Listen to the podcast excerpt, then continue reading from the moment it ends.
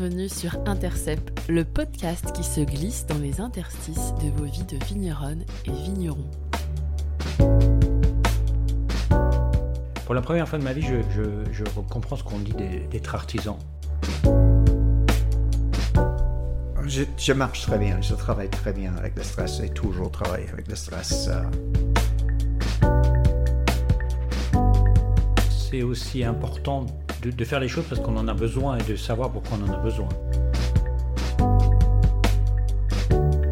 Bonjour, je m'appelle Aurélie, je suis la fondatrice de l'atelier Soubiran et je vous accueille sur le premier podcast qui parle du monde du vin autrement. Transmission familiale, équilibre de vie, charge mentale, dans Intercept, nous prenons le temps d'explorer des sujets sensibles, parfois tabous, de notre monde viticole.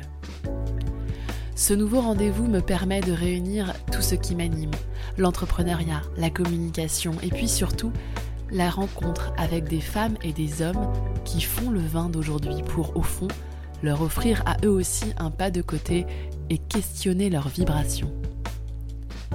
Mes invités ont toutes et tous en commun une certaine étincelle, une capacité à interroger leurs freins et parfois pousser un peu les barrières. Loin de se revendiquer modèle, ils ont pourtant des choses, je crois, à nous partager. Laissez-vous embarquer dans leur histoire et peut-être qu'un jour, ce sera vous qui aurez une anecdote lumineuse à nous raconter. Dans cet épisode, j'ai rendez-vous avec Xavier et Victor du domaine Serbesson. Nous nous connaissons depuis à peine deux ans. À l'origine, ce fut pour un accompagnement par l'atelier pour renforcer la notoriété du domaine auprès d'acteurs clés du monde du vin. Et puis depuis, nous sommes devenus amis. Leur histoire, je me souviens, m'avait réellement interpellée. Ils ont chacun fait carrière dans des métiers fort différents, et à 60 ans passés, au lieu de prendre chacun une retraite bien méritée, ils ont décidé de devenir vignerons. Quand j'ai créé ce podcast, j'ai très vite eu envie de les inviter à participer. J'aime beaucoup leur vision du métier. Ils ont, vous allez voir, une conscience aiguë des choses et notamment de leur passion du vin. Dans cet épisode, nous allons parler du corps comme premier outil de travail du vigneron. Nous allons parler argent et investissement et bien sûr, nous allons parler des petites et grandes joies de ce drôle de quotidien qu'est celui de vigneron. Bonne écoute à vous. Bonjour Victor, bonjour Xavier. Bonjour Aurélie. Nous sommes donc à Montreuil dans mes bureaux, c'est la fin de, la, journée, il est 19h09. Vous êtes pour quelques jours euh, à Paris, une ville qui a longtemps été la vôtre, avant que vous ne partiez vivre dans ce qui n'était au départ qu'un pied-à-terre, au cœur des vignes de vin sobre, dans le Rhône méridional. Pouvez-vous chacun me raconter un peu votre histoire en quelques mots? Peut-être nous dire le lieu où vous avez grandi, votre précédent métier et comment vous vous êtes rencontrés. Allez. Bon, je commence. Mon histoire est plus courte que celle de Victor.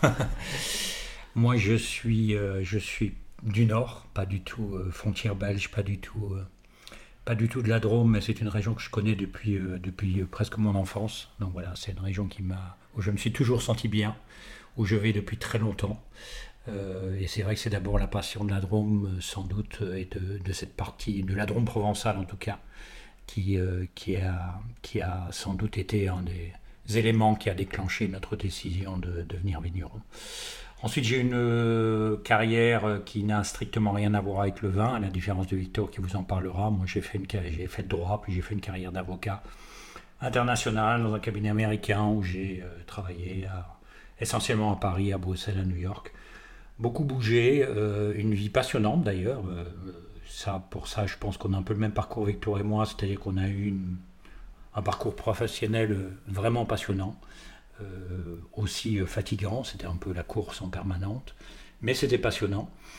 et depuis voilà quelques années, je dirais vers les deux, on a commencé en 2016, mais 3-4 ans avant, on passait de plus en plus de temps dans la Drôme, on s'intéressait à d'autres choses. Le temps passait, en même temps, on ne se voyait pas du tout euh, prendre une retraite. En tout cas, ce pas quelque chose qui nous faisait envie. Euh, mais, en voyant le temps passer, on se disait qu'on aurait bien envie de recommencer quelque chose d'autre. Mais il fallait aussi que ce soit aussi passionnant que notre première vie, et c'était pas évident. Et, voilà, on avait plein de projets en tête, mais qui n'avaient au début rien à voir avec la, avec la, avec la vigne. Je me souviens qu'on a un moment réfléchi à acheter une société de location de, de bateaux euh, dans, dans les Caraïbes. On a pensé à reprendre une petite histoire, une petite euh, fabrique de fabrication de bouchons euh, au Portugal. Voilà, on avait déjà des projets euh, de C'était impossible, si j'entends bien, j'apprends des choses. C'était impossible de ne rien faire en fait. De ne rien faire, certainement pas, et ni de jouer au golf, ni de jouer au bridge, etc. Donc voilà, on avait envie de recode. Voilà, on cherchait un projet passionnant. Eh ben, on, va, on va venir. Je vais laisser Victor. Euh, merci Xavier. On va laisser Victor euh, nous raconter aussi un petit peu euh, son d'où il vient. Je viens de Californie. On entend un peu, voilà. Oui. pas loin de Napa Valley. J'ai vécu dans une, une, région très agricole. Quand j'étais jeune, j'ai commencé à travailler dans la dans la chambre de rizière, euh, le blé, le maïs. Euh. heureusement, j'ai pris l'habitude de, euh, de, faire le tractorisme très jeune. Et grâce à ça, j'étais à l'aise à Vansop après. après la Californie, j'ai fait mes études à San Francisco. Ensuite, j'ai trouvé un boulot à New York. À 20 4 ans, euh, j'étais le, le, plus jeune sommelier à New York. Euh, j'avais la grande opportunité, de grande chance de travailler euh, comme sommelier dans les trois étoiles équivalent de trois étoiles à New York, un resto géré par les Américains. Le seul à New York à cette époque, un trois étoiles géré par des Américains. Et à cette époque, j'avais les chances, énorme chance de déguster le vin dans le monde entier. Et à cette époque, euh, euh, les clientèles euh, étaient en train de boire les Bordeaux des années 60, le, Bourgogne des années 70. C'était une grande époque. et les restaurants étaient très célèbres, complets tout le temps, avec les, les, les les jeunes très célèbres, les artistes, Mick Jagger, euh, tous les politiciens du monde, euh, la famille euh, qui fabriquait les cigares en Amérique du Sud. J'ai de très bons souvenirs avec toute la famille, grand-mère, l'enfant arrière-grand-enfant, petit enfant euh, en train de fumer des cigares après le, dîner. C'était des souvenirs extraordinaires à cette époque. Mais grâce à ça, j'ai tout le porte ouvert.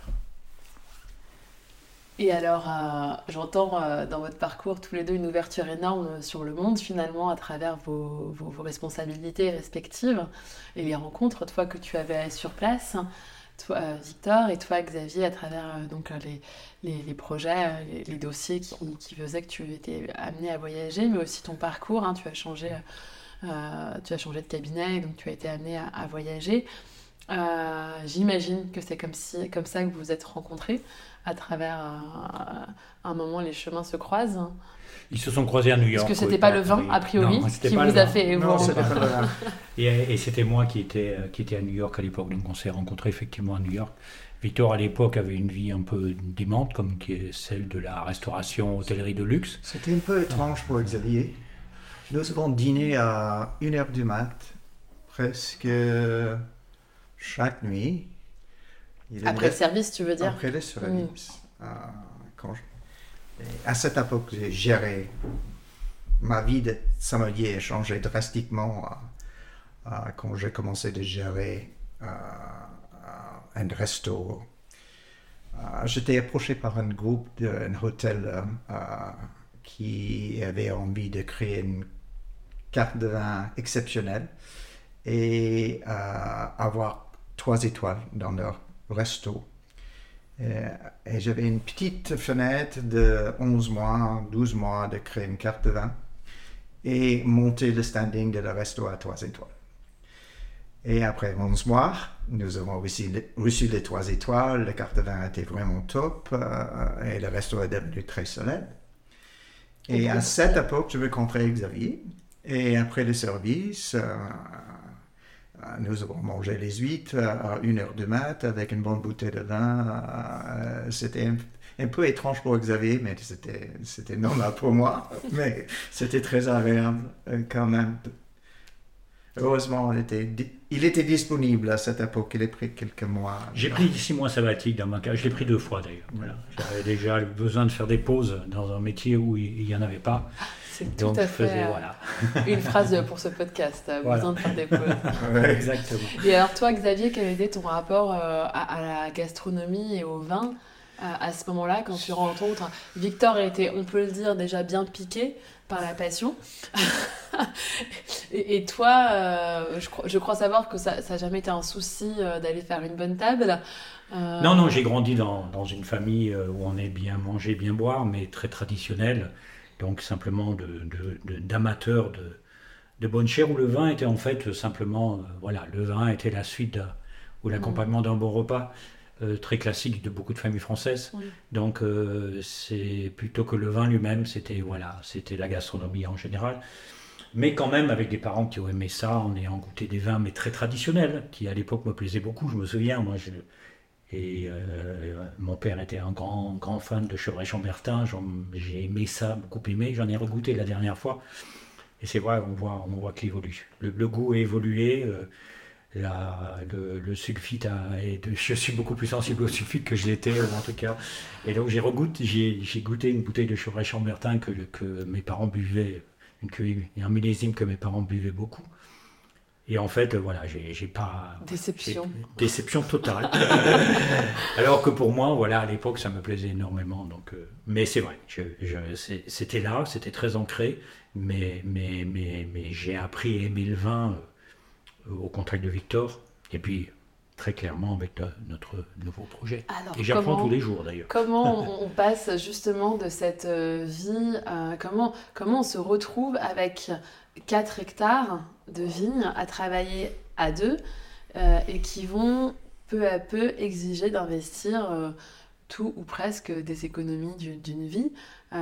au lieu de profiter donc d'une retraite oisive, alors on l'a compris, c'était pas un projet ça dans tous les cas, mais euh, pourquoi, euh, enfin, entre les projets que tu nous dessinais tout à l'heure, euh, Xavier, Vigneron, c'est encore autre chose dans, dans l'effort et l'investissement que ça demande, physique et financier d'ailleurs. C'était toujours un rêve pour moi. j'ai acheté le vin, et j'ai c'était très dur de temps en temps.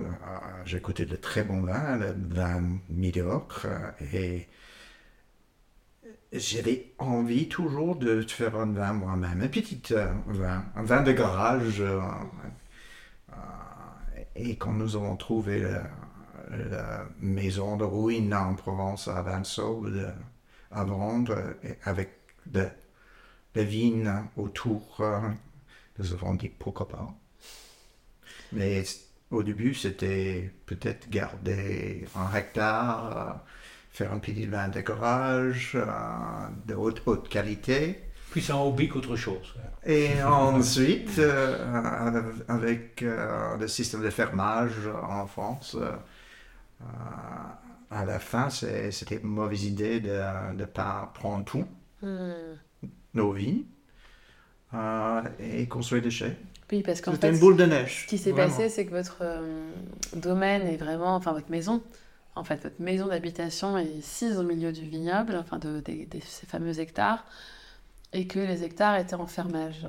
Et donc, euh, vous aviez un prestataire, enfin un prestataire, un fermier qui venait euh, travailler ses vignes sous vos yeux, et toi, euh, de ce que tu m'as raconté, Victor, et que tu avais complété Xavier, c'était compliqué pour vous, finalement, de voir les vignes travailler pas forcément comme vous le vouliez, sous vos yeux. Ouais. Euh, j'ai presque pleuré plusieurs fois. J'ai marché dans la ville, j'ai regardé à gauche, à droite, et j'ai dit Oh là là, qu'est-ce qui se passe? Euh, Et à la fin, j'étais fou furieux et j'ai dit Xavier, on, on y go. on y go. On y go. on y go. Et il était tout à fait d'accord, 100%. C'était un peu un coup de folie. Parce que tu, tu parlais, Aurélie, des autres projets. Les autres projets, c'était c'était un saut d'un inconnu, mais mais il y avait pas, ça nous faisait pas peur parce que c'était en fait reprendre un business, c'était plus l'aspect commercial en fait. Mm. Ici, il y a une technicité, on n'aurait jamais imaginé.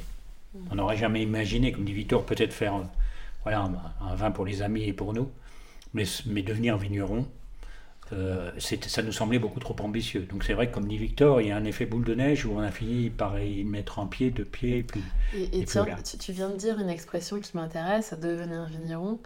À quel moment vous avez pris conscience que ça y est, en fait, vous étiez vigneron? Parce que finalement, ça s'est fait euh, de ce que j'entends et de ce que vous m'avez raconté avant. Évidemment, on se connaît un peu avant cette interview. Euh, il y a- il y a, y a- c'est pas la décision justement de tiens, on rachète une société de bateau.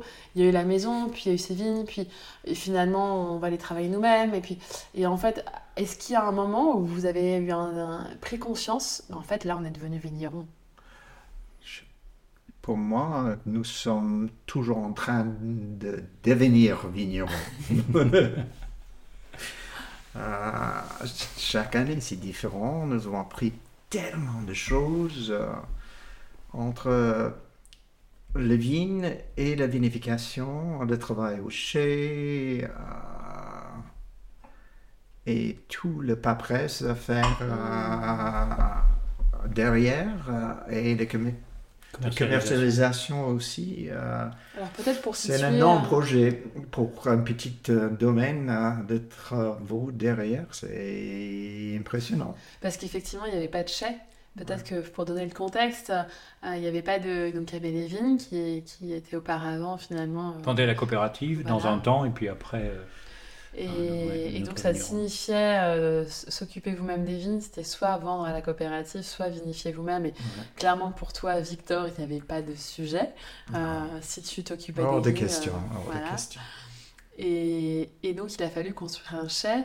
Et pour situer un peu dans le temps, parce qu'en fait, euh, on parle là comme si ça y est, hein, c'était tout. Mais en fait, c'est très récent.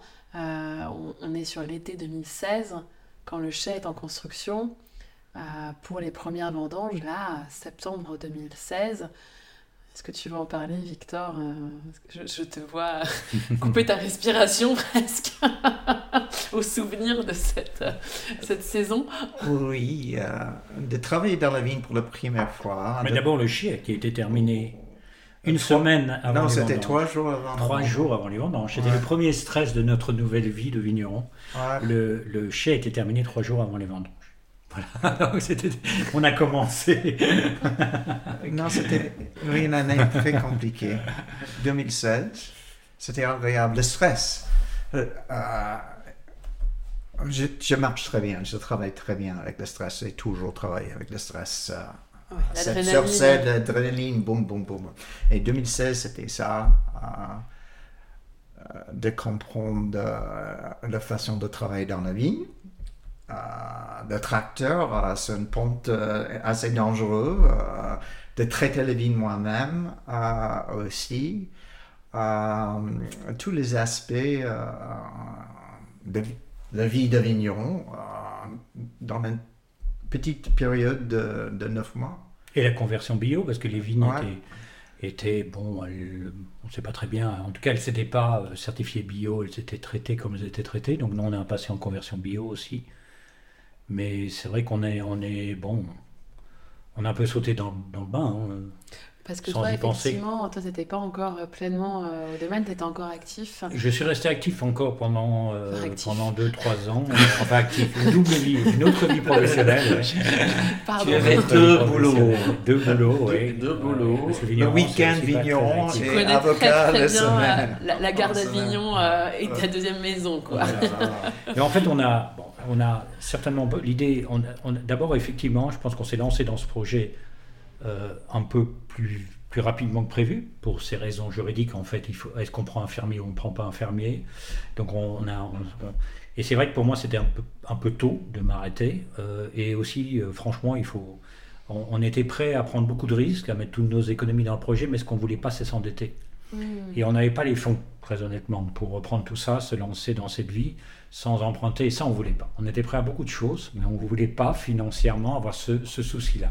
Euh, ouais, Voilà, une dette de, à de faire un emprunt pour. euh, Mm. voilà. Donc en travaillant un an ou deux de plus, moi en tout cas, ça nous a permis de nous lancer euh, dans ce projet bon, il y a, bon, N'empêche qu'il faut que la société soit rentable, etc. Mais on n'a on pas cette pression de, des emprunts que beaucoup de nos voisins ont, que beaucoup de vignerons ont, beaucoup d'agriculteurs et de paysans en France. Il y a plus de matelas de sécurité, mais il n'y a pas d'emprunt. Exactement. Il n'y a pas cette pression, il faut rembourser. Ça change beaucoup de choses. Voilà. Et puis on est, on est, on est pleinement chez soi. Et on est pleinement chez soi. Voilà. Donc c'est d'où cette période où pendant euh, presque deux ans et demi, moi je faisais des allers-retours. Euh, j'ai des Victor tous les week-ends, je passais mes vacances là-bas. C'était certainement très difficile pour Victor parce que déjà à deux, on a du mal. Vacances, c'est pas la Oui, on fait mes vacances, les vacances d'avocat. Et mais effectivement, euh, voilà, moi, je, moi, j'ai été à, plein temps euh, deux, trois ans après Victor, et, les premières années pour lui tout seul, c'était d'ailleurs, c'était lourd pour moi d'avoir deux vies professionnelles, et pour lui, c'était lourd de gérer ça tout seul. Je suis pas sûr que on s'en rendait compte, mais même 4 hectares ou 5 hectares, quand on n'a pas d'employés et, qu'on débute aussi, on n'a pas tous les réflexes. Oui, oui. Euh, c'est beaucoup de travail. Et alors justement, sur cette euh, appréhension de ce nouveau métier, euh, ce qui est devenu votre premier outil de travail, c'est votre corps. comment est-ce que vous avez appréhendé ce, rapport au travail physique après une carrière, surtout pour toi Xavier, qui était un métier dédié euh, profondément aux échanges intellectuels. Euh, toi, il y avait quelque chose, quand tu étais au service, après un peu moins, euh, mais toi, Xavier, il y avait quelque chose d'un peu plus effectivement sportif, on va dire, avec le service, mais c'est pas du tout le même labeur que d'aller piocher, d'aller traiter, d'aller planter, etc. Et bourgeonner, enfin toutes ces tâches répétitives et qui impliquent vraiment ton corps. Euh, les derniers trois ans à New York, j'étais vraiment au bureau, fermé.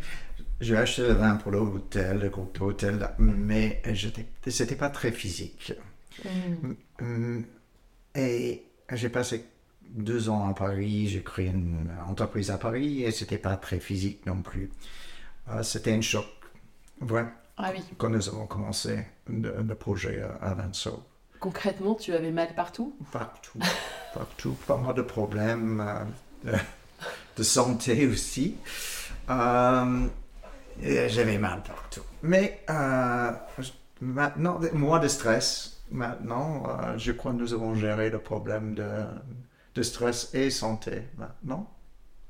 On ça ne nous a pas inquiété au départ. On aurait dû. C'est pour ça que je parlais qu'il y, y, a un côté coup de folie, bien sûr, quand face à l'inconnu. Euh, euh, le, travail physique, on n'avait pas pris ça en compte dans nos inquiétudes. C'était plutôt la technicité, comment on fait, qu'est-ce que, comment, comment, ah, comment on taille une vigne, comment on, comment, on vinifie. Comment on travaille ensemble. comment on travaille ensemble, mais, mais... Un autre paramètre. Oui. paramètre ça, c'est un autre paramètre. Ça, c'est la technicité. c'est une technique très spécifique, ça. Donc, mais c'est vrai que le, travail physique ne nous. D'abord, c'est vrai qu'on était en bonne santé, on a toujours été tous les deux quand même relativement sportifs. On est, on est voilà. Mais bon, mais Victor a raison. On a été surpris par, par, le, par le, travail physique, par l'exigence physique. Moi, ce qui m'a surtout surpris, on en parle depuis quelques années, c'est la chaleur, c'est le climat. Mmh. Alors, euh, c'est vrai qu'en plus, depuis quelques années, voilà, tout ça ne s'améliore pas. Mais plus que le travail physique qu'on peut gérer, euh, c'est travailler sous ces chaleurs du Rhône du Sud et de la moitié de la France et bientôt de la Bourgogne et du Bordelais. Quand on travaille, même en se levant à 5 h du matin, qu'on a 30 degrés à 10h30, euh, on adapte. Il y a cette chaleur, mais éprouvante, euh, étouffante, moi, euh, ça, ça c'est quelque chose qu'on n'avait pas anticipé. Parce que bon, la chaleur, on l'aime quand on est parisien, quand on descend dans le sud. quand on doit travailler, c'est autre chose. Et moi, d'ailleurs, je pense à tous ces gens qui travaillent sur les chantiers, etc. Enfin, ça a fait ressurgir beaucoup de gens, de tous ces gens qui bossent euh, depuis mm. des années avec des métiers physiques, euh, sous cette chaleur écrasante. Mais, mais gérer ça, c'est. Là, on, a, on, avait, on avait 42 degrés au mois d'août. cette année? Cette année, à Vinsobre donc euh, voilà, ça, c'est, ça, c'était c'est, un élément qui reste très compliqué à gérer. Mais pas que pour nous d'ailleurs, pour les gens beaucoup plus jeunes aussi. Et, pour les raisins aussi. Et pour les raisins aussi, oui. Bah, ils se plaignent moins. Alors, ils font moins de bruit, mais. ils se plaignent quand même.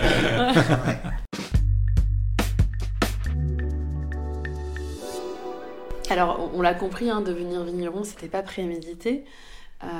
Néanmoins, est-ce qu'il y a justement des aspects du métier ou de la profession, du, du, du, secteur finalement, qui vous ont surpris? Qu'est-ce qui peut-être derrière ça, peut-être toi Xavier, tu as découvert une partie insoupçonnée du monde du vin et mmh. du métier? Euh, peut-être toi, Victor, des choses euh, que tu ne voulais pas voir ou que tu n'avais jamais imaginé. Est-ce qu'il y a eu des surprises, en fait, hein, bonnes ou mauvaises Pour les surprises, euh, effectivement, je m'attendais. La, surprise pour moi, on, avait un métier tous les deux où, l'adrénaline jouait beaucoup. comme beaucoup de professions d'ailleurs, mais on fonctionnait sur l'adrénaline, il y avait la passion, l'envie. Euh, mais on avait très peu de recul, euh, on se posait peu. Et c'est vrai que moi, ce que j'ai beaucoup apprécié, que je continue à apprécier, mais qui n'est pas toujours rose, c'est que c'est le rythme du travail euh, physique et du, du travail de vigneron, où en fait, ça ne sert à rien de courir, de toute façon on ne court pas, il faut faire les choses, il faut mm. faire les choses dans leur temps, voilà, quand on est dans nos vignes, il y a un côté répétitif, il y a un côté route Mm. presque, presque hypnotique pour moi. Euh, d'ailleurs, je, me souviens que je disais à Victor, quand on, quand on était dans nos lignes voilà, de, de vigne et qu'on taille ou qu'on fasse d'autres travail, euh, ça me faisait penser à la randonnée. Moi, j'aime beaucoup la randonnée. Mais, mais la randonnée, euh, surtout en montagne, euh, il y a un côté hypnotique parce que ce qu'on garde, c'est ne pas tomber, on garde les pieds. Et la nature est là, mais, mais il y a ce côté. Euh, au bout d'un moment, on bascule un peu en roue libre, les pieds savent où aller, le cerveau au début est un peu agité, et au bout d'un moment, le cerveau est canalisé et, et c'est comme si on décidait plus de ce qui, se passait. Et moi, j'ai découvert, j'ai découvert beaucoup ça, et encore aujourd'hui, c'est que, c'est, mais, mais ça me plaît cette routine. Je ne sais pas si elle m'aurait plu pendant 30 ou 40 ans, là aussi, il faut être franc, mm. euh, les gens qui ont commencé. Mais bon, maintenant, c'est quelques mois, c'est ce travail dans les vignes, les vinifications, et c'est moins, il y a moins de routine. Mais j'ai beaucoup, j'ai, été surpris par ça, j'ai découvert ça, et je l'apprécie beaucoup aujourd'hui. Mm. j'aime beaucoup. Et même en plus, on, a, on travaille, euh, on n'a pas d'employés, donc on n'a pas d'équipe à gérer. On, est deux, mais dans les vignes, deux ou tout seul, c'est presque la même chose. Il y a le silence, il y a, il y a, euh, il y a, il y a les vignes devant nous. Il faut, il faut avancer, il faut répéter les mêmes gestes souvent. Et, j'aime beaucoup ça. De nouveau, ça, je, je, pense souvent au plaisir que j'avais à. C'est très méditatif, en fait. Il y a un côté méditatif. Mais c'est plus plus agréable pour toi. Que pour toi. J'ai des souvenirs de mon enfance euh, avec le, le rangée de 3 km en Californie. C'était impossible de voir le fin de la rangée. Ouais, on est loin de la parcelle à Vinsobres. Et mais à Vinsobres, je vois la tête et le fin de chaque rangée et c'est plus agréable comme ça.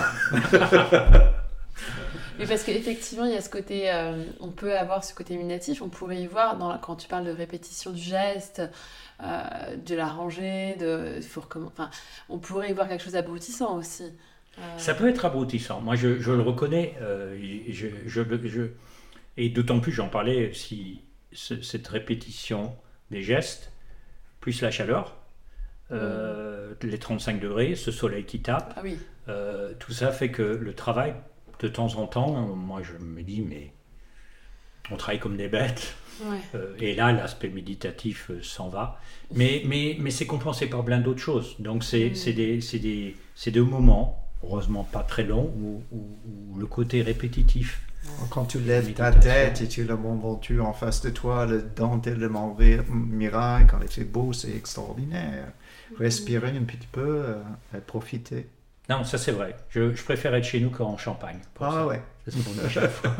C'est vrai qu'il faut dire, vous êtes sur un, le domaine est situé dans, un, une espèce de, d'écrin exceptionnel avec la vue sur les dentelles d'Amirail, le Ventoux, euh, la vallée, et, vous êtes entouré euh, de, petits bois, euh, sans voisins directs. C'est, assez exceptionnel là où vous êtes. Hein. exceptionnel. On peut comprendre le, le, saut dans le vide et la prise de risque inconsciente que vous avez fait. Alors, vous parlez du, stress, euh, vous évoquez, euh, toi tu parlais plutôt du stress un peu celui qui te fait bouger, hein, Xavier. Euh, Victor, pardon, quand tu parlais de, de, la restauration ou du stress lié au chai, à la construction in extremis de ce chai avant vos toutes premières vendanges. Moi, je pense à, quelque chose que j'entends beaucoup de, vos confrères et vos consoeurs vigneronnes, vignerons. Le stress qui est lié à tout ce qui est administratif, tout ce qui est bureau, tout ce qui est charge voilà, administrative, la gestion des mails, des appels. Euh, Est-ce que le fait d'avoir justement une vie, euh, une vie entière, quasiment euh, professionnelle euh, avant, très liée au... Enfin, vous avez eu chacun d'une façon différente à gérer ça, fait que pour vous c'est beaucoup plus léger et que ça c'est pas un sujet pour vous? C'est le contraire. Il faut, faut reconnaître qu'on on travaillait dans, tous les deux dans, dans des organisations assez importantes, avec des supports, euh, avec des gens qui nous aidaient pour ça. Euh, donc, euh, même avais- si on sait ce que c'est, on sait que l'administratif peut être lourd. Dans, Tu avais combien de secrétaires qui Voilà, c'est ça. Là maintenant. Moi on- aussi. Oui, toi aussi. Donc, euh, non, non, là, non. il n'y a pas de secrétaire au domaine Servessant. Il n'y a Non. pas de secrétaire, ni homme ni femme, il n'y a pas d'assistant, il n'y a, pas- il y a rien du tout, il n'y a que nous deux. Donc, euh, donc on apprend à tout faire, y compris euh, la partie qui est effectivement la moins intéressante, et on découvre le côté kafkaïen de, de- d'une certaine administration, si j'ai bien compris, euh, surtout en matière euh, agricole. Hmm. Ça nous fait perdre énormément de temps pour des, des domaines comme nous, et c'est vrai que là, il faudra qu'un jour euh, est-ce on que comprenne ça euh, des- au lieu. Parce que tu as eu, euh, j'imagine, euh, les enseignements de ton métier pour gérer euh, les euh, centaines de mails qui arrivent ou, le- ou est-ce que tu as des bonnes pratiques ou des choses que tu... Peut-être que c'est inconscient, tu me diras, mais des choses que tu... euh, que- que- qui te Ah permettent oui, une oui. certaine organisation et de pas te laisser manger par ça. Ça, tous les Ah. deux, de ce côté-là, on, on le gère bien, les périodes. On le gère bien parce Oh, que... nous avons Ouais. fait pas mal de fautes quand même. J'étais pas courant de toute la réglementation française non plus. Euh, j'ai fait quelques fautes, pas majeures, euh, euh, mais c'est c'est mensuel. C'est le- c'est- ça s'arrête jamais. Entre, Mais Mais tu as été exemple- seul longtemps pendant. Et c'est vrai que. entre ça- la douane, le Avec grève, le DRE, le DAE, le, le récolte, le, le France Agrimaire. Mais alors ma euh, question, elle est plus ouais. très, très prosaïque en fait, sur vos quotidiens. Euh, euh, moi, je vois beaucoup de vignerons qui font un peu tout en même temps, qui, qui regardent leurs mails Ouais, euh, ouais. en conduisant presque, euh, qui répondent au téléphone en étant dans les vignes, euh, qui sont en général en train de faire deux à trois choses euh, en même temps. Est-ce que euh, vous, par exemple, il y a une organisation particulière pour... euh, On avait des bonnes pratiques, Victor, parce qu'on avait là, par exemple les emails. euh, Effectivement, moi, dans ma vie professionnelle, j'en avais 100 fois plus. Hmm. Donc, c'est vrai qu'on a, on, peut gérer ça. On sait d'abord qu'il faut, il faut toujours gérer les problèmes quand ils arrivent, ou en tout cas, si c'est pas les gérer tout de suite, c'est, c'est, savoir quand on va les gérer. il faut planifier euh, voilà, planifier, suite, il faut évacuer tout ce qu'on peut évacuer tout de suite, il faut pas mettre trop de choses de côté. Donc effectivement, on avait, on avait bon réflexe. Des de- bonnes de- habitudes, Voilà, quoi. de bonnes Mm. habitudes. Euh, où je rejoins Victor, c'est voilà, c'est la paperasse. La paperasse, euh, et, et où en fait, on, on, on a- on apprend toujours. Ce matin, on a encore passé deux heures au téléphone pour régler un problème. Voilà. Et les interlocuteurs qu'on avait, que ce soit au douane et à d'autres services, en, fait, n'avaient pas très bien compris non plus. Donc c'est ça, c'est un gros chantier. Je pense que beaucoup de domaines, quand ils ont, euh, quand on a une certaine taille, euh, on, peut faire appel à des spécialistes. Il y a quelqu'un plein temps qui travaille juste temps, sur, ouais. Hmm, donc Mais- je n'aurai pas mon ouais. scoop sur comment régler euh, ça avec vous, quoi. Ah, pas, pas des questions administratives, non. non. Ah. On, est, on, on est encore en train de se débattre, Aurélie. Non, mais je... on n'est pas sur une émission sensationnelle de toute façon, mais j'ai toujours des espoirs. Tu vois. on a trouvé la solution et là je vends le podcast, je te raconte pas. Un bon, un bon spécialiste, un bon professionnel qui aime faire ça et qui le fait bien. Et alors, est-ce que c'est pas un peu plus facile quelque part de faire du vin Et là, je vous provoque un peu volontairement. Quand on a euh, 60 ans passés et qu'on sait ce qu'on veut, est-ce qu'on n'assume pas un peu plus vite ses choix? Est-ce qu'on a un regard qui prend un peu plus facilement de la hauteur? Je sais pas, parce que mm, mes goûts sont un peu datés. C'est-à-dire, euh, nous avons commencé de faire le vin en 2016 et nos vins sont toujours très structurés, avec pas mal de tanins, presque le vin de gare. Au lieu de, de vinifier quelque chose prêt à boire tout de suite. Il y a des négatives et des choses positives euh, de deux côtés. On va faire le vin comme ça. Euh, Je pense qu'on est plus exigeant. Donc c'est pas plus facile parce que je pense qu'on est plus exigeant, j'imagine, à un certain âge qu'on l'est quand on, quand on a 25 ou 30 ans. On, peut plus être aventurier. Là maintenant on en est plus exigeant. Donc c'est vrai que on, on a attendu quand même de 2016 à 2020, on on a fait qu'un- qu'une cuvée. On faisait des salons avec une bouteille devant nous parce qu'on n'était pas content du C'est ça, peu- parce qu'on pourrait se dire, hein, on vous connaît pas, on n'a pas encore découvert vos vins, on pourrait se dire, bon bah, ils n'ont rien à perdre finalement. En plus, bah voilà, vous nous dire, euh, il n'y a pas d'emprunt. Euh, on pourrait se dire, bah du coup, vous pouvez prendre des risques sur les vins que vous faites. Et en fait, ce que j'entends, c'est qu'au final, non, encore, c'est encore pire. Euh, Il y a une timidité à sortir euh, un vin, ou en tout cas, si on en sort un, ça doit être juste Nous avons très bon. commencé de commercialiser notre 2016 en 2018, au milieu de 18, deux ans et demi après. Et chaque année, c'est à peu près la même chose. Euh, et entre 2016 et 2019, nous avons appris pas mal de choses, un apprentissage euh, vraiment dans la vigne et dans le chai de fermentation. Et en 2019, à la fin de dé- 2019, nous avons pris confiance en nous. pris confiance en nous. Oui, après la, la décision de, de commencer de profiter, vraiment. Euh, et Qu'est-ce qui s'est passé? faire quelque chose, je sais pas. Mais ce qui s'était passé, c'est qu'on on était content, on était de plus en plus Ouais, content. le résultat. Le 19 nous plaisait beaucoup, donc on avait l'impression qu'on avait bien réussi notre vin sobre. Mm. Euh, voilà, qu'on l'avait amélioré pendant 3-4 ans, qu'on le maîtrisait bien, qu'on pouvait, on pouvait toujours faire mieux. Et donc on se- on s'est senti confiant parce qu'on était content. Tu as commencé de jouer un petit peu, Ouais. de, Et- de muser. Ça veut dire quoi, jouer? Jouer euh, avec. euh, nous avons 12 parcelles, moins de 5 hectares. Euh, chaque parcelle est très différente. Et ap- en 2019, nous avons commencé de comprendre chaque parcelle et le baie, le raisin, le jus de chaque parcelle. Nous avons vinifié euh, toutes les parcelles séparées, pas toutes les parcelles, euh, mais pas mal de parcelles séparément euh, entre 2016 et 2019. Et en 2020, euh, à la fin de 2019, nous avons dit l'année prochaine, on fait quelque chose de différent. Hmm. Commence de jouer plus léger, moins de stress, euh, plus de travail, beaucoup plus de travail. C'est-à-dire Ouais, c'est-à-dire, euh, nous avons commencé euh, avec une rosée euh, et un, un- un vin parcellaire, une, une parcelle de, euh, une cuvée parcellaire, euh, une cuvée de 100% grenache euh, Hmm. et aussi sans sulfite. C'était le but pour nous. euh, La fameuse cuvée. oui, Pauvre le diable. pauvre diable, en 2020. Euh, nous étions très contents avec le pauvre diable en 2020. Euh, C'était une réussite pour, pour nous personnellement.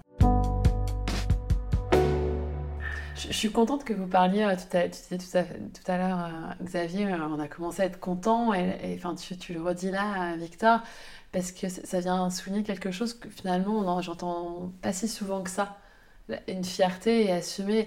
Bah là, en fait, on est quand même content, quoi. Et, et c'est important, je crois, vu, au, au vu de tous les efforts et, et tout l'investissement et tout, parfois les sacrifices que ça demande, ce métier.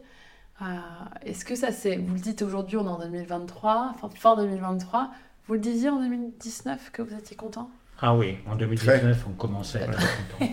Et Xavier, c'était la première année, était très très content. Xavier, moi, euh, moi aussi, à la fin, le vin était, le 19 était complètement fermé. C'était un vin costaud, tannique, boum, fermé.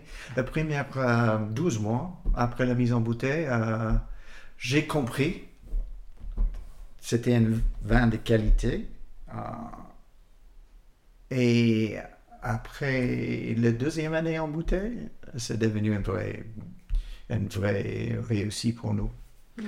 Mais c'est vrai qu'on a pu, ces 3-4 années d'apprentissage, bien sûr qu'il y avait déjà un certain plaisir pour répondre à ta question, Mais bon, on n'était pas très sûr de nous, euh, on était très exigeants. Euh, c'est vrai qu'on a été, on a, eu de bons, comment dire, de bons retours. On a eu euh, quelques journalistes, la presse, des canteurs, etc., qui ont apprécié nos vins dès le début, et ça, ça fait du bien quand même. Il faut toujours qu'au moins quelques personnes nous disent, vous faites du bon boulot.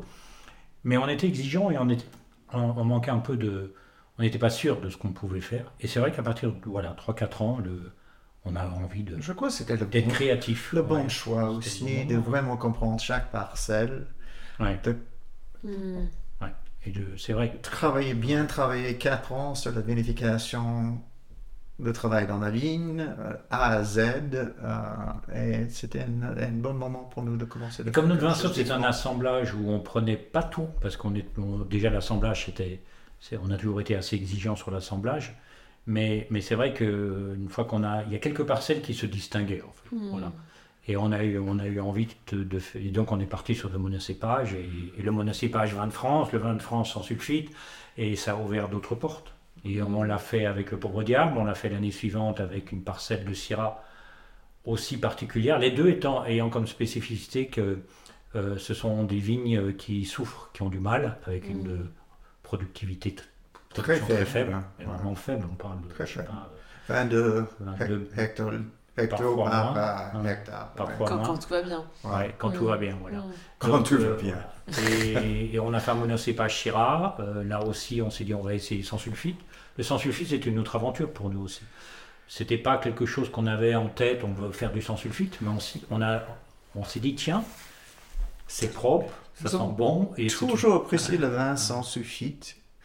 La façon que le vin, pour quelqu'un à mon âge qui a toujours acheté et bu le vin classique, sulfité, tatata, ca- carré, quand j'ai commencé de goûter le vin nature, nature, euh, le Avec- vin avec- sans sulfite ajouté, Victor vient de mettre des gros guillemets avec ses doigts. Ouais. Je décris parce qu'il n'y a pas la vidéo, Victor. Euh, euh, J'avais peur quoi, parce que pour nous de commencer un projet comme ça, euh, Hmm. j'étais très critique de pas mal de vins sans sulfite. Euh, euh, il est très bon mais de- et le vin pour moi euh, je n'apprécie pas du tout. Euh, et pour nous, euh, le but était vraiment faire quelque chose de pur, clean, Hmm. euh, net. euh, et heureusement, euh, c'était le cas en 2020. Mais Et c'était, une, agréable surprise parce que de nouveau, c'était pas essentiel pour nous. Bon, il y a, on surveillait beaucoup, on goûtait beaucoup, on faisait beaucoup d'analyses. Et la première fois en 2020, on a fait notre pauvre diable, on s'est dit peut-être qu'on va devoir en mettre un peu. Et s'il faut, on en mettra. Et en fait, ça goûtait bien, les analyses étaient positives. Jusque la on a mise en bouteille ouais. Et la mise en bouteille, même chose. On s'est dit, il faut en mettre à la mise en bouteille. On n'en a pas mis. Et voilà, donc ça, c'était, ça fait partie des C'était des vraiment sans sulfite euh, jusqu'à la mise en bouteille. Oui, il faut dire un mot parce qu'on en a parlé, on est accompagné, Aurélie, parce que, parce que même si on est tout seul et qu'on s'est trompé et qu'on a appris beaucoup, on- il faut être accompagné. On a été accompagné sur le travail des vignes avec, avec la Chambre d'agriculture qui nous a beaucoup aidé. Euh, il faut rappeler qu'en France, on a aussi des avantages. Comme Nous ça. sommes gâtés en France. c'est bien. Voilà. Et Victor s'en rend compte. Ah Ouais. je je suis contente que tu en parles, Xavier, parce que je me suis dit, tiens, euh, on ne l'a pas abordé. Donc, euh, euh, il y a la chambre d'agriculture, mais il y a surtout eu un voisin. Euh, Il y a eu un voisin, il y a un voisin qui est venu plus tard. Lui. On a eu la chambre d'agriculture au début. Ensuite, on a eu un jeune œnologue, euh, Vincent Hudan, qui est toujours, qui est devenu un ami, qui s'est installé en même temps que nous à peu près, qui avait travaillé pour. La a commencé en Bernard. 2017. Voilà, voilà. Et qui fait Ah, partie de cette, euh, cette génération, en tout cas, ou en tout cas de cette école de vigne, de, de, de, de, pardon, qui, euh, qui vous accompagne. Ils sont Ouais, pas là ouais, pour, et- pour donner, ouais, à faire sa recette, mais ils vous accompagnent vers ce que vous voulez faire. Et, Tout à fait. et ce que j'ai entendu, en tout cas, j'ai- j'ai- je je suis pas sûre de l'avoir croisé, je crois pas, au domaine. Pas encore. Euh, pas Pas encore, encore. mais, euh, mais euh, vous m'en avez, enfin j'ai l'impression de l'avoir rencontré parce que vous m'en avez pas mal parlé. Euh, et, et voilà, j'ai compris que ça faisait partie de cette euh, génération, en tout cas de cette école de vignerons, de ah je vais y arriver, d'œnologues qui euh, qui sont là pour euh, à la fois vous dire attention si voilà il y a un risque, euh, vous faire prendre la conscience de quelque chose, mais mais quand même pour vous aider à oser. C'est surtout ça. C'est surtout surtout ça. Il nous a rassurés pour nous, et il nous a ouvert des portes pour qu'on fasse ce qu'on aime. Et il le fait très bien, il l'a bien fait. Nous avons Le- parlé de nos projets, euh, nos idées. Il a dit pourquoi pas, on est go, vas-y. euh. euh, il est derrière nous complètement. Un support extraordinaire. Et ensuite, il y a eu, effectivement, tu le mentionnes, et ça, c'est. C'est toutes les. Voilà, Denis et Sylvie, d'ailleurs, n'oublie pas Et son épouse. Ça, c'est les, En vigne, j'ai d'abord pensé à Denis, pardon. c'est les rencontres parce que. Alors, Bon, on, on on a- peut faire quand même, parce que là, on rit, parce qu'on sait à quoi on pense, mais euh, j'ai- j'ai j'ai pas, on peut peut-être le dire, là, on est en, novembre, mais euh, en septembre, j'ai passé quelques jours chez vous au moment des vendanges, et donc j'ai eu le droit de, de rencontrer Denis, euh, qui dirige l'équipe, euh, tu vas en parler un peu, des vendangeurs, et Sylvie, euh, sa femme, qui... euh, est un personnage en soi extrêmement généreuse, extrêmement efficace et qui euh, est, euh, est notre, euh, notre, notre cuisinière des vendanges. Euh, incroyable d'ailleurs. Euh, on a tous envie d'avoir une Sylvie chez soi, euh, pour plein de choses d'ailleurs. pour à la fois orchestrer tout ça mais, euh, et sa cuisine. C'était voilà. Et effectivement, ça a été une rencontre incroyable pour vous. Et, C'était une rencontre incroyable. et, et- et c'est c'est- Ouais. c'est chouette de- de- d'entendre ça aussi, cet accueil que vous avez eu. Euh, Oh non, c'est parce que là, il faut pas, il faut pas non plus rosir le, le paysage. On on s'en serait pas sorti sans sûr.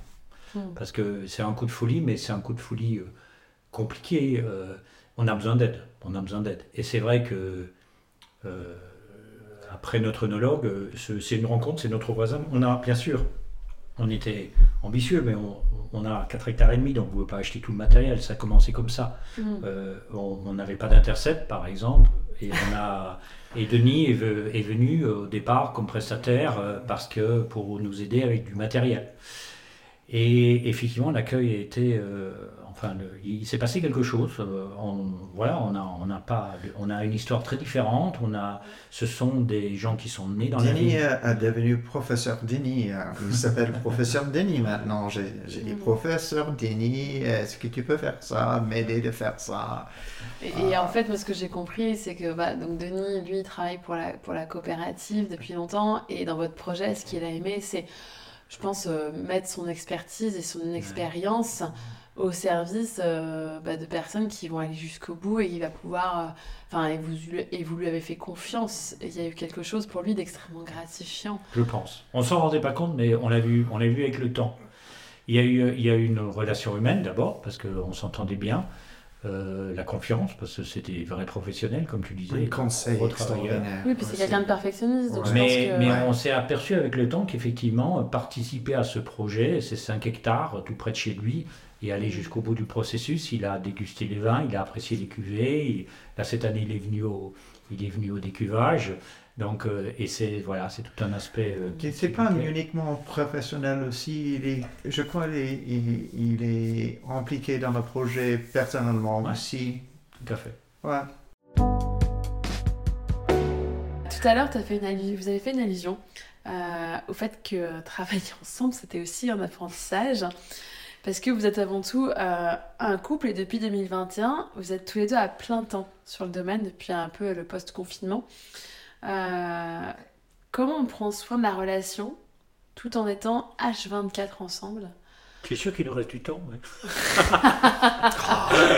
C'est pour ça que je me dis, Aurélie. Alors, on- pour, pour- pour les auditeurs, on est accompagnés et c'est le moment de les remercier. Le domaine Marcel Dice est avec nous, avec la cuvée à Schaufberg. Euh, donc, euh, On est gâtés. voilà. On est gâtés. Ah Bah, vous, êtes, vous venez à Paris, c'est pas souvent, moi j'en, enfin, c'est pas assez souvent à mon goût, donc j'en profite. Euh, il est tard, la saison est, est- est fastidieuse, donc ouais, on- on- comme, comme dirait France qui a été interviewée avant vous, il n'y a pas de mal à se faire du bien. Euh, alors co- comment on se dit les choses? Comment on, on s'organise? Est-ce que vous avez des outils? Est-ce que pour enfin des, bah, des messageries? Est-ce que comment vous cloisonnez ou pas euh, les choses pour préserver euh, finalement ce qui fait le sel de votre relation et puis ce qui fait le sel de votre passion de- le vin, la vigne aujourd'hui? Compliqué, c'est sûr. La question la plus compliquée parce que Ouais. si on parlait d'apprentissage tout à l'heure, je pense que là on est encore au tout début. on apprend encore beaucoup de Alors choses. Après trois ans. Après trois ans, c'est le temps, début, à plein temps. à plein temps, trois ans. Ouais. Comment c'est, c'est- on apprend tous les jours sur ce sujet parce qu'effectivement, c'est nouveau pour nous. On travaille ensemble et en plus on travaille sur notre lieu de professionnel, ce qui Mm. est donc c'est une un mode de vie. un Euh, mode oui, de vie euh, très Et différent le est 20 mètres de la porte d'entrée de la maison aussi. et sans équipe, c'est-à-dire c'est nous deux. Euh, et on gère et on peut gérer peu de choses seul. Donc on fait mm. beaucoup de choses ensemble. Mm. Alors pour autant, euh, et on l'a un peu entendu, je pense depuis le début, il y a une, naturellement il y a une répartition du travail qui s'est faite. Euh, moi j'ai beaucoup entendu et j'ai beaucoup vu aussi Victor prendre un peu plus la main sur le chat et les vinifications. Est-ce que je me trompe? Et Xavier, juste, il a commencé de en fait, il a pris la main sur beaucoup. Ouais. J'ai commencé en 2016, il a commencé en 2020. J'ai la sensation que Xavier a pris plus, mais peut-être que je me trompe, vous me dites, hein, que Xavier a peut-être plus pris la partie euh, stratégie commerciale, euh, administrative peut-être aussi. Non, c'est bien partagé, je crois. Non, non oui Aurélie, sur ce, que je te disais, en fait, il y a, il y a peu de choses qu'on peut faire seul. Euh, parce que parce que bah, c'est vrai qu'on pourrait, par exemple, la partie commerciale, on pourrait. Mais ça s'est pas fait comme ça. D'abord, la partie commerciale, très honnêtement, on l'a ignorée pendant 3-4 ans. Au moment, c'est d'ailleurs pour ça qu'on, quand on t'a rencontré, on s'est dit il faut peut-être qu'on s'en occupe. L'image, le vin, il faut le faire, il faut l'aimer, mais après il faut, le, vendre. Mais on a décidé de l'ignorer pendant un petit moment. Euh, mais, mais non, on a de nouveau Victor. Pendant trois ans, il était tout seul sur place, donc c'était lourd pour lui. Donc moi, quand j'arrivais, en fait, j'étais là pour l'aider, surtout. Ouais c'est lui qui a, qui, qui, qui a plus d'expertise que moi encore aujourd'hui. Moi, tout doucement, je le rattrape. Donc, mais, mais sur presque toutes les tâches, on a, c'est mieux d'être à deux. Bon, maintenant, le travail dans les vignes, même si on est à deux, voilà, on est quand même, mm. il y a, y, a y a, un rapport à soi, il y a un recul qu'on a par rapport aux choses que j'aime bien. Mais non, on a, on a décidé de partager beaucoup de choses. Et même le commercial, en fait, on fait peu de salons, mais les salons, on essaie de les faire à deux. Mm. Euh, les démarches administratives, on essaye de les faire à deux. Après, ce que j'ai entendu aussi au tout début, quand tu présentais, euh, finalement, mm. quand tu te présentais, euh, Xavier, c'est que dans tous les cas, vous aviez envie d'un projet à deux. Et donc, quelque part, l'idée, c'est pas forcément de séparer les choses et de, vivre ça ensemble. C'est un match de ping-pong. le bol à Xavier, le bol à moi. Oui, c'est un peu ça. Ouais. Non, non, c'est essentiel pour nous. On n'avait on pas envie. Et puis, on a eu une vie, on avait une vie aussi avant où, en fait on, était, on, passait peu de temps ensemble. Mm. Euh, tu connais peut-être ça, mais on avait une vie professionnelle très remplie. Donc en fait, on avait quelques heures le soir et, les vacances. Mais sinon, euh, on passait 80% de notre vie mm. au boulot, comme je pense beaucoup de gens. Là, on a quand même cette chance de pouvoir. Euh, et justement, bah, bah, exactement, je me suis dit que tu as la question que j'avais envie finalement de poser là, c'est euh, parce qu'on est beaucoup sur comment on préserve son couple, ou son histoire mm. d'amitié, ou sa relation frère-sœur. Enfin, voilà. En fait, euh, est-ce que c'est pas plutôt l'inverse? Est-ce que en quoi c'est aussi bah, jouissif de partager au quotidien les galères, les, les exploits et il y a quelque chose de, de peut-être un peu plus transcendant aussi, de ne pas avoir à se le raconter au souper, quoi. Euh, vous le vivez ensemble au quotidien. Oui, mais euh, euh, si vous commencez avec une couple stable, fort au début, oui, tous les soucis, vous pouvez gérer après. Je ne fortement pas recommander de commencer un projet comme ça si vous êtes pendant une couple solide, super stable. Euh, c'est pas une bonne idée. Non, mais là, je suis rejoint Victor là-dessus. Je, je, pense que c'est aussi important de, faire les choses parce qu'on en a besoin et de savoir pourquoi on en a besoin. Mm.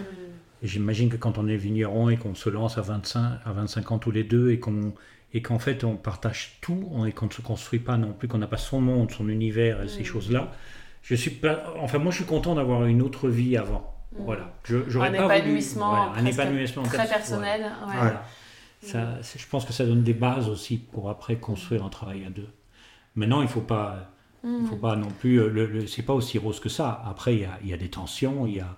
Bon, on l'a entendu, ça. Il faut, il faut, apprendre à gérer. On a tous les deux géré oh des équipes. Avec de l'humour, avec de l'humour. Sur la... Le sarcasme, oui. De temps en temps. Il faut gérer mais bon, quand un avocat fait du sarcasme, on se dit ok, il y a deux, trois trucs derrière. Mais, mais c'est dit avec tellement de sourire, c'est quand même compliqué d'y voir beaucoup de noir. Euh, est-ce que. Euh, ce qui m'intéresse aussi, vous avez parlé de, la, ce rapport au corps, de, cette chaleur, de cette fatigue, aussi, et en même temps de ce côté méditatif. Euh, qu'est-ce qui aujourd'hui, dans les moments peut-être un petit peu durs de labeur ou les moments de doute, et j'imagine qu'il y en a dû en avoir depuis 2016, à la fois quand tu étais en solo, euh, Victor, et que tu jouais sur deux tableaux, euh, Xavier, euh, au moment où vous avez commencé à commercialiser les vins, et que là on rencontre d'autres doutes. Qu'est-ce qui vous remet un peu en confiance Qu'est-ce qui vous rebooste Qu'est-ce qui aussi vous redonne de l'énergie Peut-être que vous n'avez pas la même réponse d'ailleurs tous les deux. Moi, ce qui me donne de... Pourquoi j'ai, j'ai encore plus d'énergie qu'au début, c'est parce que je trouve que plein de portes se sont ouvertes.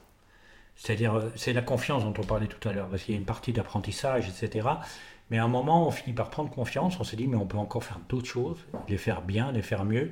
Et ça, moi, je trouve que c'est fantastique. Parce que, voilà, bon, maintenant on a un petit domaine, on va pas non plus faire, on n'a pas envie de faire 20, 20, 20 cuvées. Euh, on a décidé de ne pas grossir, c'est un choix, mais on peut faire encore plein de choses, même avec mm. les quatre cuvées qu'on a. Et moi, c'est ces portes qui se sont ouvertes.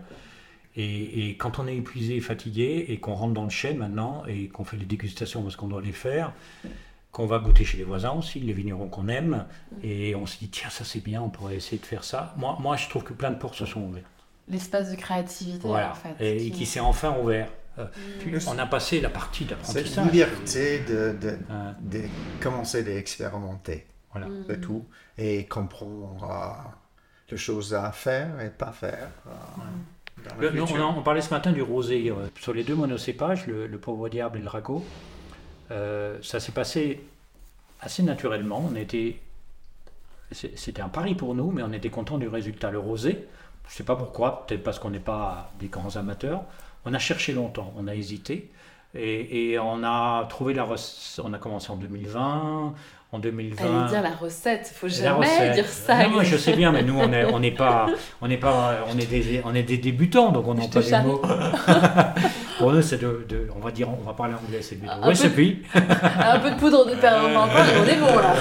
non, mais pour moi, c'est un peu une recette dans le sens qu'il faut essayer plein d'assemblages. Il faut, c'est comme, non, c'est, on n'en parle pas, c'est vrai. C'est pour moi, c'est comme, je suis pas un cuisinier, mais c'est comme un mm. plat. Il faut, faut chercher plein de choses. Et c'est vrai que la première année, on avait, on avait trois cépages, quatre cépages, on a ajouté le vionnier, on n'avait pas fermenté en barrique. L'année suivante, on s'est dit on va fermenter en barrique. Et la dernière, l'année dernière, on s'est dit on va rajouter le cinceau, et puis voilà. Et ça, ça c'est quelque chose. C'est beaucoup de travail pour une petite production de rosé. Mais c'est beaucoup de plaisir. Je, sais que vous êtes de grands amateurs d'art et je dirais plus globalement de beauté.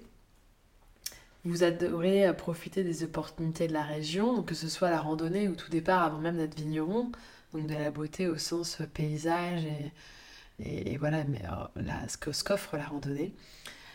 Mais aussi, par exemple, les rencontres de la photo à Arles. Euh, vous êtes aussi sensible à la musique, à la cuisine, qui a une grande place dans votre vie. Est-ce que ça vous nourrit? Est-ce que la place aussi de ces activités a changé euh, depuis votre glissement dans cette vie de vigneron? Parce que ça faisait partie de votre quotidien en tant que parisien ou en tout cas citadin dans vos différentes vies. Comment vous avez euh, abordé euh, le rapport à, à, l'art, à la culture, à la, justement à la gastronomie, une fois que vous êtes dans ce quotidien un peu frénétique de vigneron? Pour moi, c'était totalement différent parce que, bon, quand on vit à Paris, on a cette, c'est une chance. Non, aujourd'hui, je relativise, mais on a tout à portée de main. Donc, même quand on travaille beaucoup, on descend de chez soi, il y a tout le théâtre, euh, les expos, les galeries. Euh. donc, euh, c'est, quelque chose de facile. là-bas, il faut aller chercher.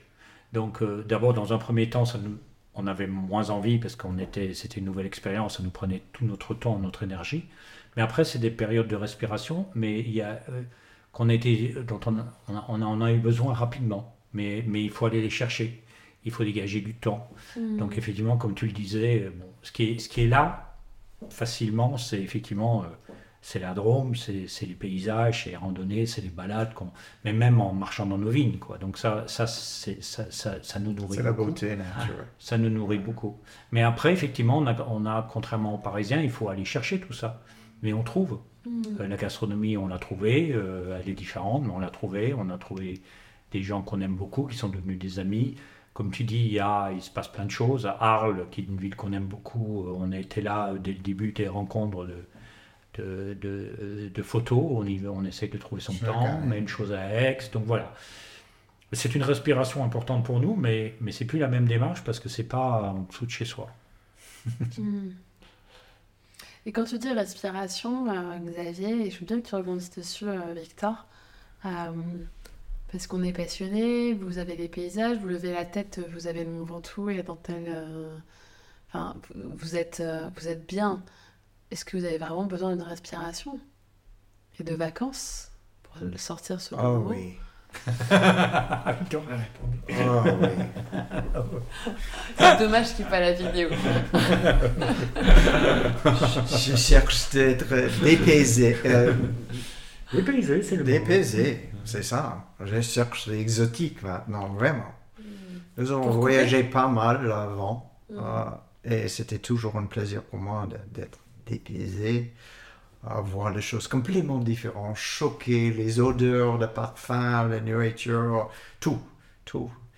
Et les dernières, euh, dernières 10 ans, euh, 8 ans, euh, nous n'avons pas fait beaucoup de voyages. euh. Puis on a oublié de mentionner ça, mais c'est vrai que nous, quand on s'est lancé, on a eu le Covid très rapidement. Donc euh, on a- deux ans après, on a eu le Covid. Donc non seulement on était dans nos villes, mais en plus on pouvait pas sortir. on pouvait rien faire. Oui, on a eu ce que vous disiez, vous aviez été très touché, vous, par le Covid. Non, euh, tu parles de oui, le Covid est arrivé, oui, effectivement. Très rapidement dans notre projet, en fait. Nous, Très rapidement euh, aussi, le, Donc après, effectivement, les voyages, comme tout le monde, ont été euh, d'autant plus précieux. euh, On les a regardés différemment. de- Enfin, cette possibilité d'aller. euh, Et c'est surtout le qu'on j'en ai parlé brièvement tout à l'heure, c'est, pour nous ce qui est nouveau, c'est qu'on vit sur notre lieu de travail. Et, Mm. et le chai, il est à côté, les vignes sont en face. Donc on a, on a beaucoup de mal. Ça, c'est une discipline qu'on n'a pas.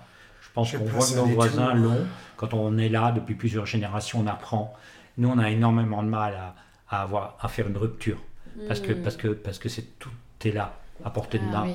Donc on se dit aujourd'hui, on va pas y aller, on va penser à autre chose. Mais comment ne pas penser à ça quand on regarde le chai, quand on regarde les vignes? Donc on a besoin de, je parlais de respiration, que ce soit les voyages, que ce soit partir ailleurs. À un moment, il faut qu'on quitte cet endroit. On a envie d'y revenir très vite, mais il faut qu'on le quitte parce que sur place, on a du mal. Mm. Ah. Je comprends. Ok. Voilà. Ça, c'est. même à Paris. J'étais à Vinsaube euh, avant-hier. hein, Je vais redescendre demain. Je fais un aller-retour en deux jours, en deux jours. quoi. Ça ne s'arrête jamais. Parce que tu avais besoin d'aller vérifier. Je dois être vérifié, surveiller tout. Mm. J'ai une commande, heureusement, Oui. euh, assez importante. Je dois envoyer à, à vendredi matin. Et puis on a ces problèmes de vinification. J'ai une cuve en train, oui, nous avons une cuve en train de fermenter. Les fermentations euh, indigènes, compliquées, mais ça, il est peut-être temps d'arrêter la soirée parce que c'est un sujet qui mérite une nuit entière. Mais c'est très stressant, les fermentations indigènes. Ah oui, en- en- ah oui, ça, avec les levures indigènes, ouais. Mm. Donc voilà, on a chaque année, on pense qu'on a terminé euh, début novembre, et il y a toujours une cuve qui, qui pose qui problème. traîne. Alors, j'aurais une dernière question pour vous. Euh, après toute cette discussion, après euh, ce huitième millésime, pour vous, Déjà. ouais. ça veut dire quoi Être vigneron? Être vigneron. Ah Vous oui, avez quatre une- heures. Quelle belle question. quelle belle question. Wow. Novice euh, vigneron. Pour moi, c'est être. Enfin, je sais pas, mais c'est plus par synonyme. C'est pour la première fois de ma vie, je, je, je comprends ce qu'on dit des- d'être artisan. Voilà. C'est-à-dire, euh, bon voilà, je, c'est par, par synonyme. Je sais pas ce que c'est d'être vigneron. Mais en tout cas, pour la première fois, je me sens être artisan. C'est-à-dire, je ne dépends pas d'une organisation, d'une, d'une- une grosse équipe qui est agréable aussi avec d'autres défis.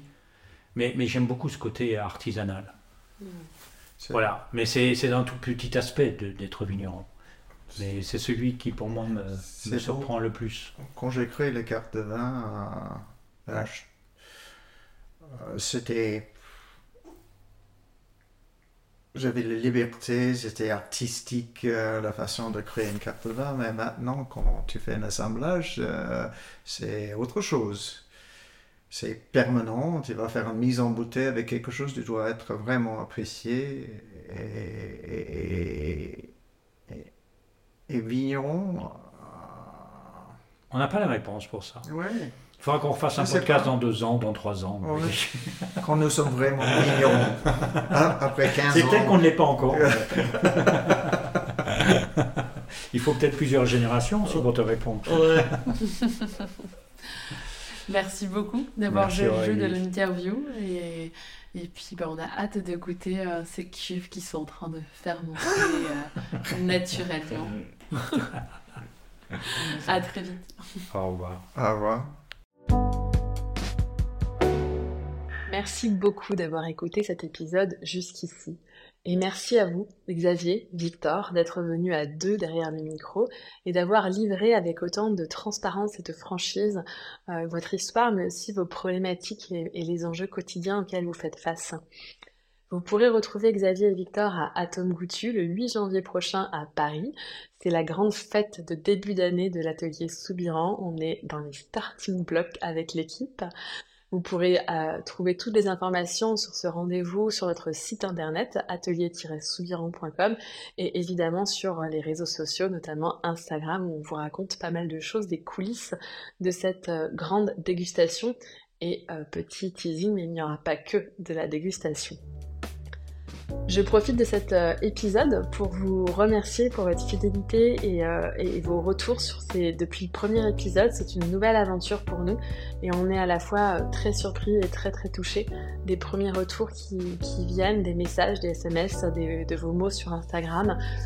Et puis voilà, on a, on a rencontré pas mal de, nos auditeurs en direct lors des dernières manifestations et, rencontres organisées. Et, voilà, c'était très très boostant et reboostant pour nous parce que ce, podcast existe pour le lien humain et c'est ce qu'il provoque en plus derrière. Donc euh, on ne peut être que, euh, que touché et, ça nous donne euh, de l'élan pour continuer. C'était un petit morceau freestyle, j'espère que vous l'entendez. Euh, par ailleurs, je profite aussi de, pour remercier encore une fois euh, l'équipe qui est derrière ce podcast. C'est ma voix que vous entendez, mais il y a euh, toute une équipe derrière. Donc merci à toute l'équipe de l'atelier Soubiran. Ils se reconnaîtront, ils et elles se reconnaîtront. Et je vous dis euh, à très bientôt, de belles fêtes de fin d'année à vous. Prenez soin de vous et à très vite.